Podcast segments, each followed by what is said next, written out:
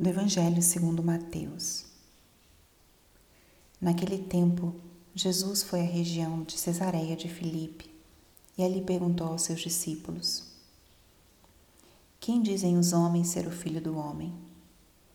Eles responderam: Alguns dizem que é João Batista, outros que é Elias, outros ainda que é Jeremias ou algum dos profetas.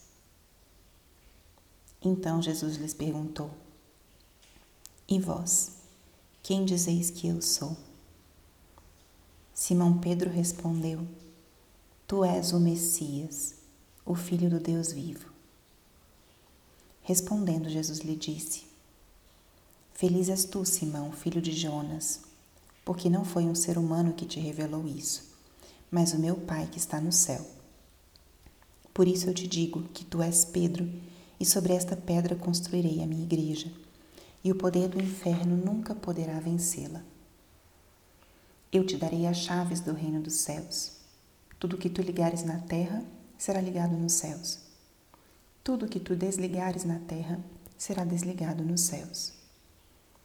Palavra da salvação.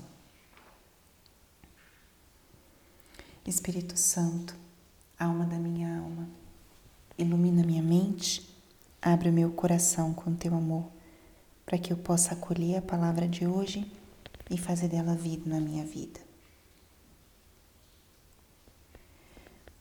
Hoje, 22 de fevereiro, a igreja celebra a Cátedra de São Pedro. É uma festa litúrgica e por isso hoje a liturgia não traz as leituras da segunda-feira da primeira semana da quaresma, mas essa festa tem uma liturgia especial, uma liturgia particular, que nos ajuda a relembrar qual é a missão do Santo Padre, do nosso Papa. Qual é a origem da autoridade que ele tem. E é um dia para especialmente rezarmos por ele, por sua missão, por sua vida, sustentando a, é, o nosso Santo Padre com as nossas orações, como aconteceu desde as primeiras comunidades cristãs. O Evangelho de hoje nos traz o trecho em que Jesus institui essa autoridade a Pedro. O momento em que Jesus entrega essa missão a Pedro e sucessivamente essa missão é transferida, se assim pudermos dizer, a outros de uma forma sucessiva. Se olhamos a sucessão papal, o Papa Francisco é o é o número 266, o Papa número 266. Se voltarmos de uma forma retroativa, chegaremos a Pedro.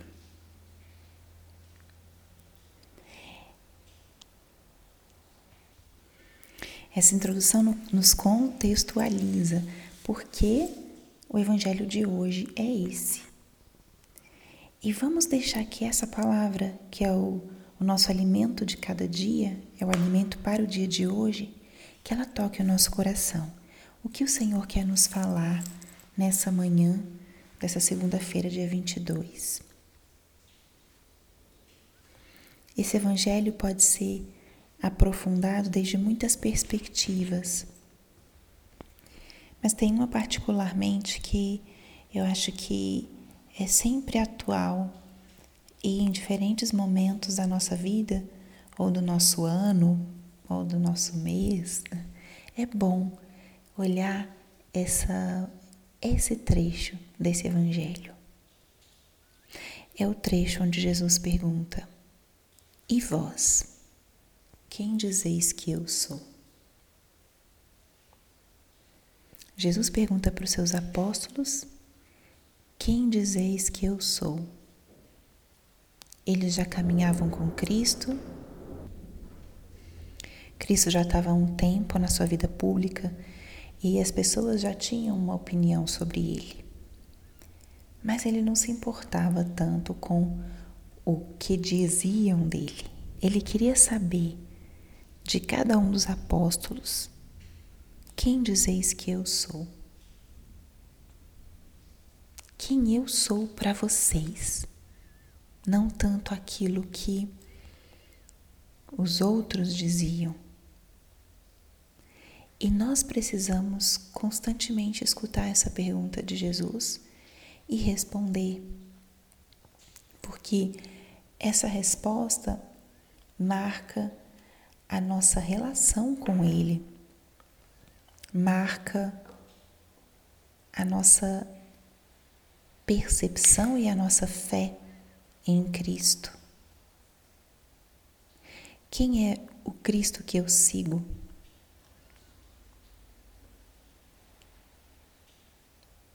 Tome um tempo hoje para você responder essa pergunta.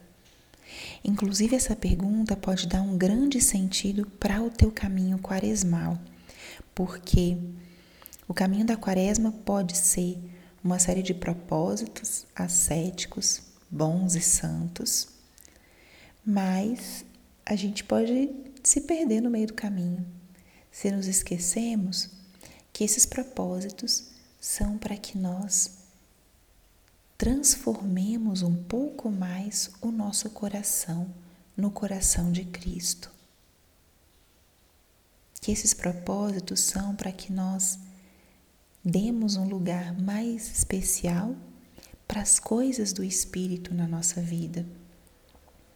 E deixemos um pouco para trás as coisas da carne, do mundo, esses propósitos são para que possamos chegar aos dias da Semana Santa e celebrar a paixão, a morte e a ressurreição com o coração mais aberto e mais preparado. Quem é Jesus para você?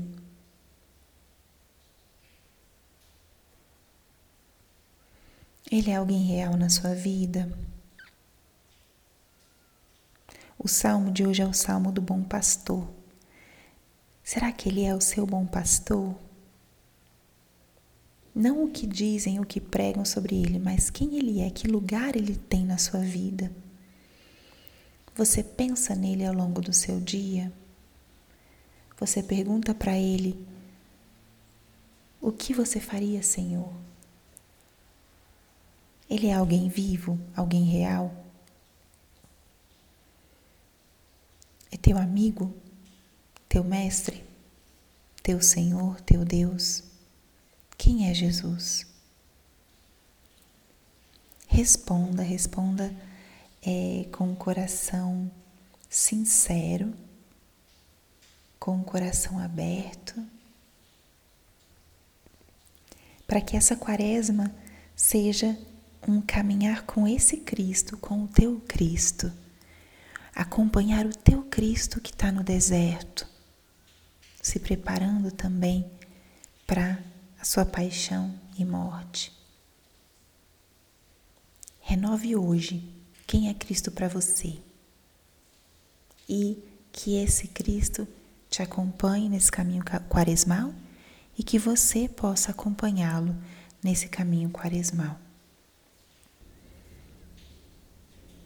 E que esse dia seja também um dia de oração pelo nosso Papa, o Papa Francisco, e de deixar que essa palavra aumente a nossa fé na autoridade do nosso Papa. Ele é o sucessor de Pedro. E, quando Jesus fala, ele não volta atrás. A promessa é Tudo o que tu ligares na terra será ligado nos céus, o que tu desligares na terra será desligado nos céus. Te dou as chaves do reino dos céus.